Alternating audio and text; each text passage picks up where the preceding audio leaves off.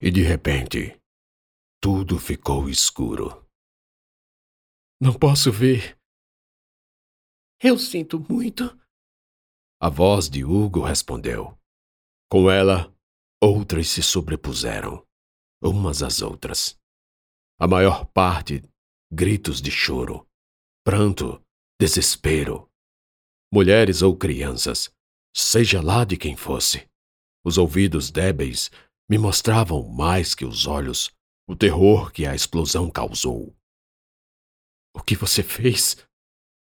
Eu não queria que ele violentasse mais uma mulher. Mas matou inocentes. Concluí, cego e ainda meio surdo. Eu não. Não. Meu Deus! Havia um certo pânico na voz de Hugo. Tentei mais uma vez abrir os olhos. As pálpebras, contudo, estavam coladas, e os buracos eram como se polvilhados de terra. Empurrei os dedos para evitar a dor, e o ato irrefletido feriu ainda mais. Chamei por Hugo, mas sua voz desapareceu. A dor da face migrou para o peito e costas. Devo ter quebrado mais algumas costelas. Pensei. Logo não teria com o que proteger pulmões e coração. Onde você está? Temos que ajudar os feridos. Falei. Hugo! O que eu fiz? Enfim ele respondeu. Somente depois de ver a onda de destruição foi que começou a se dar conta do caos que reinava por sua causa. Fiz um esforço e meus olhos viram a luz marejados, lacrimosos, enxergando só vultos duplicados, borrados, embaçados, de pessoas indo e vindo. O foco se ajustou. Algumas mulheres eram carregadas nos braços, outras deitadas, abanadas com lenços e toalhas. Enquanto crianças chorosas coçavam os olhos ou apontavam para os ouvidos surdos e sanguinolentos. A fumaça fugia lentamente do epicentro da explosão, uma nuvem que sorria sobre todos nós. O muquifo perdera o alpendre, e a porta, antes de madeira, era um esqueleto de lascas e ferro retorcido. Então, no meio daquele pandemônio, eu a vi pela primeira vez. Era uma pele amarronzada, destacada dentro do vestido branco de bolinhas pretas uma cor brilhante que contrastava no fosco de outras peles empoeiradas. A moça agia com destreza. Abaixava-se e levantava-se quando necessário para ajudar alguém a se pôr de pé. O cabelo Chanel que acabava no pescoço ornamentava a cabeça pequena, como de uma estátua marfim escuro. Não fique aí parado. Me ajude a levantar ele. Ela reclamou a me ver inerte, eu, sem contestar, me abaixei para erguer um senhor ainda atordoado. Falava coisa com coisa. Dizia não ouvir nada. Olhos abertos, opacos e secos. Leve ele para aquele lado. Ela disse. A catástrofe era pior do que se imaginava. Não só Lambu e o homem morreram, mas outros deixaram de existir. Corpos estirados, alguns em posições impossíveis para animais vertebrados, a não ser que desossados ou mortos. Fique aqui, falei para o senhor, que certamente não me ouviu quando o ajudei a se sentar. Virei-me para o local da explosão e um homem me surpreendeu com arma em punho. Vire caminhe para o beco ali atrás. Não corra, ou eu atiro rosto inédito, duro como se esculpido em pedra. Afastei-me lentamente, mas sem dar as costas para ele. Vire, vire e vá. Não vou atirar. Como vou saber? Que diferença faz morrer olhando ou não para mim? Vamos, vire e vá. Não vou falar novamente. Obedeci. E a cada passo que dava, Podia sentir os deles atrás de mim. Íamos e curiosos vinham na contramão. quanto mais nos afastávamos do local da comoção, mais desértico meu entorno ficava, e mais pensava em minha execução. Um disparo atrás da cabeça, o corpo tombado na sarjeta, o túmulo num beco esquecido. Não corra. Ele exortou. Deve ter notado uma hesitação nas minhas pernas. Ali, onde eles estão? Lá estava o passageiro misterioso de quem Lambu falara. Numa mão, um revólver, na outra, um cigarro.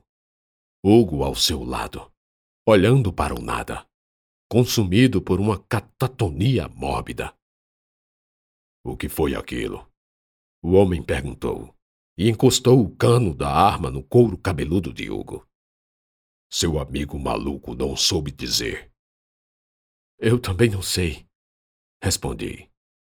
Com um ferro pressionando sua cabeça, Hugo dobrou o pescoço levemente. Olhou para mim.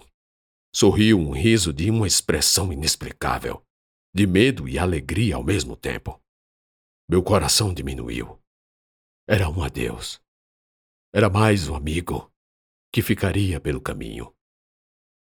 Eu, ele disse. Foi eu. Meu grito de não saiu junto com o som do disparo. E o corpo de Hugo caiu com o meu, tentando mantê-lo em pé. O tiro na têmpora abriu um buraco dos dois lados de sua cabeça pequena. De joelho e com as duas mãos, eu tentava estancar o sangue, que teimava em vazar por entre meus dedos. Repetia sucessivamente Repetia sucessivas vezes a palavra não. Chamava por seu nome. Balançava-o, porque algo na minha irracional atitude me dizia que a bala do revólver não seria capaz de matá-lo. Mas os olhos pequenos e velozes se fecharam lentamente para um sono eterno e o corpo amoleceu. Aqui estão as suas coisas, o algoz de Hugo arrastou com o pé uma mala para minha direção. O que estava atrás falou. Vamos, pega a mala e levanta. Minha relutância em ficar parado o fez me puxar pela gola do terno. Levanta! O outro guardou o revólver no bolso. E ambos me escoltaram de volta ao local onde pessoas ainda se recuperavam. Eu não podia fazer nada. Estava à mercê da vontade deles. Olhei para trás e uma última vez vi Hugo. De longe, parecia uma criança. Caminhamos até a estação de trem. Minhas roupas sujas de sangue chamavam a atenção dos outros, mas logo associavam-me à explosão. Sobe no trem e dá um jeito de chegar em Souza. Assim que chegar lá, Vai ao telégrafo.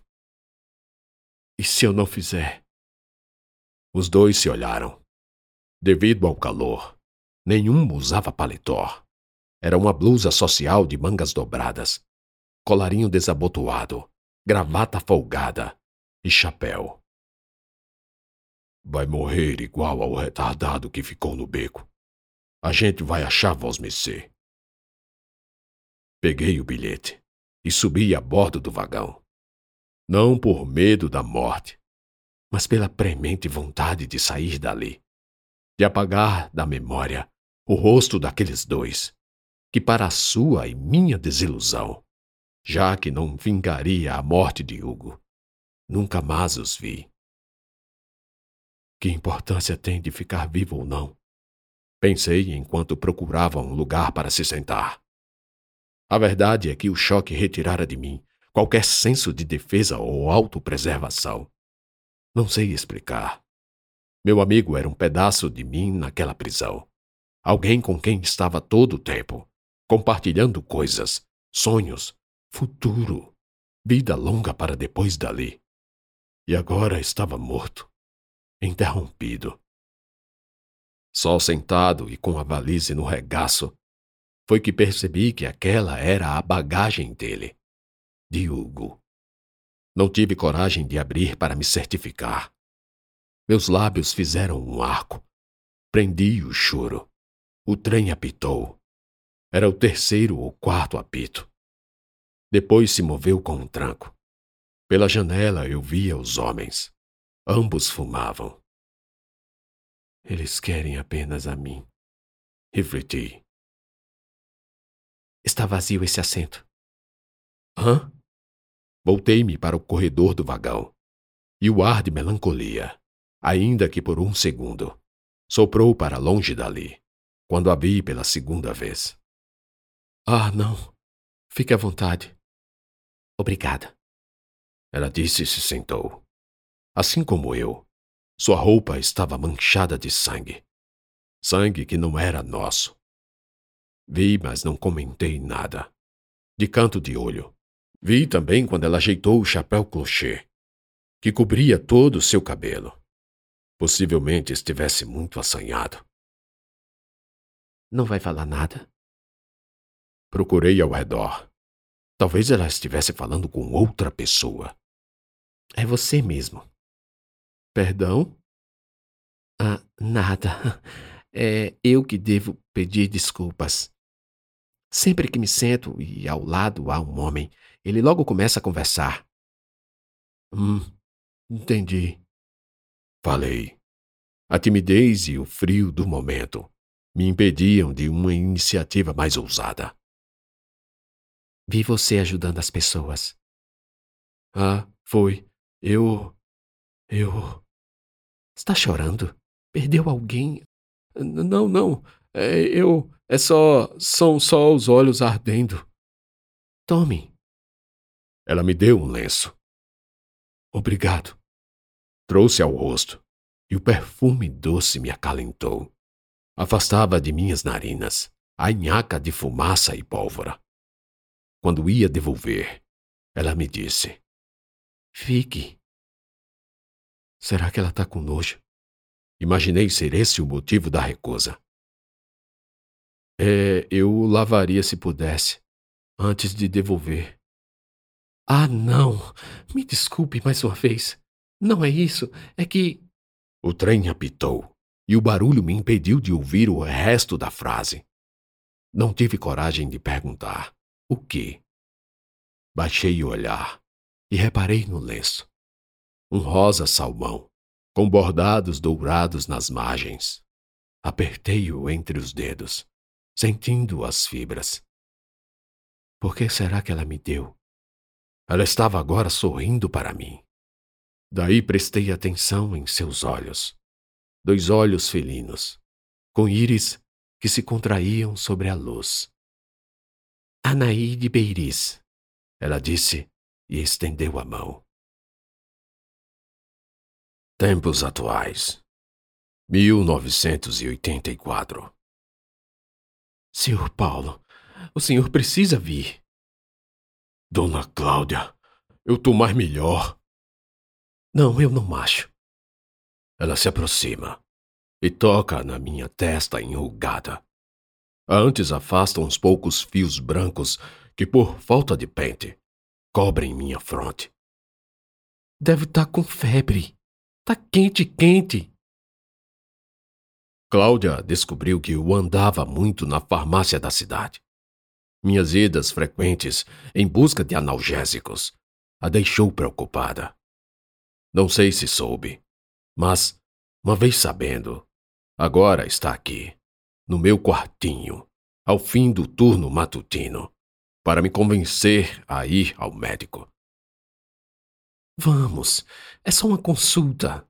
A cidade fica perto. Tenho certeza de que o senhor não vai se assustar com tanto carro que tem lá. Será? Sim, sim. Vamos, pegue seu chapéu. Tá bom. A senhora não sossega enquanto não consegue o que quer, né? Puxei a minha mãe. Paro. E estranho. Por que disse isso? Cláudia não sabe quem é a mãe, que morreu muito nova. E ela era só uma bebê. Talvez quisesse dizer: quem sabe puxei minha mãe. No meio da reflexão, Outra tia da escola traz Isabela. Está amuada, calada, também adoentada. Ainda dói, falo, e Belinha apenas resmunga. Obrigada, Márcia. Seu Paulo, o senhor não se incomoda de levarmos Isabela em casa antes de ir ao doutor, não é? Nem um pouco. Estou aqui há três anos e apenas de longe avistei a casa de Cláudia, que fica numa das vias principais. Casa simples, humilde, com atestada e porta direto para a rua. A cidade é pequena, com poucos logradouros e praças, vendinhas e bodegas, uma farmácia, a igreja, a casa do padre, as repartições públicas, um posto de saúde, um banco, uma escola e só. Se houver mais, Perdoe-me o lapso. Na frente da escola, já nos espera um táxi alugado. Um dos poucos que rodam levando gente daqui para a cidade. Entro e me acomodo no banco de trás. Até agora nada do caso da bodega, né? O taxista fala para Cláudia. Pois é. E a menina que escapou é surda. Não ouviu nem viu quem matou eles. Cláudia responde. O carro passa pela frente de sua casa, mas não para. Oxe, dona Cláudia, a senhora. Ah, esqueci. A Isabela vai ficar com a avó. Meu coração esfria. Começo a suar, tremer. Respirar dói. Começo a pensar no que dizer para descer do carro. Simular um passamento nem vai ser difícil já que todos os sintomas percorrem meu corpo como formigas em açúcar. Talvez eu fique no carro. Quem é essa avó de Cláudia? Não é possível que isso esteja acontecendo. Penso nessas coisas e o tempo de reação se encolhe, ao ponto de nem perceber quando o veículo estaciona. As portas se abrem. Cláudia desce. Isabela desce. Não vai descer? Venha, ela quer conhecer o senhor. É a hora da verdade. Hora que ninguém escapa. Nem eu, um mentiroso. Desço e me ergo de frente a uma casa de alpendre. Nova moradia da avó de Cláudia. Uma senhora que nos espera na porta, ao longe. Distância mais que suficiente para eu reconhecê-la de imediato. Os cabelos, outrora negros e ondulados, agora são como nuvens acinzentadas. Começo a andar, pisando firme para um velho de quase oitenta. Ela me olha e sorri. Sorriso bonito e preservado, sereno pela idade. Os olhos são os mesmos, grandes e negros. Olhos de cabrita velha. Seu Paulo, essa é minha avó Marcilene.